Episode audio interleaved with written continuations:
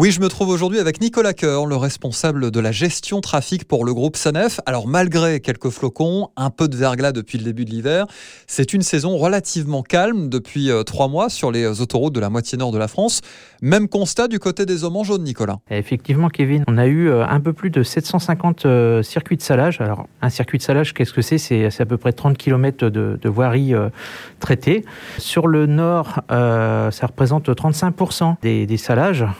15% sur l'ouest et la grosse majorité, c'est sur l'est. Hein, c'est normal, c'est le climat continental euh, à 50%. Ça représente combien de kilomètres parcourus environ pour les saleuses depuis le début de l'hiver? Pour imaginer cette euh, situation, euh, donc les 700, enfin un peu plus des 750 circuits de salage, bah, ça représente un peu plus de 40 000 kilomètres déjà parcourus en, termes de traitement.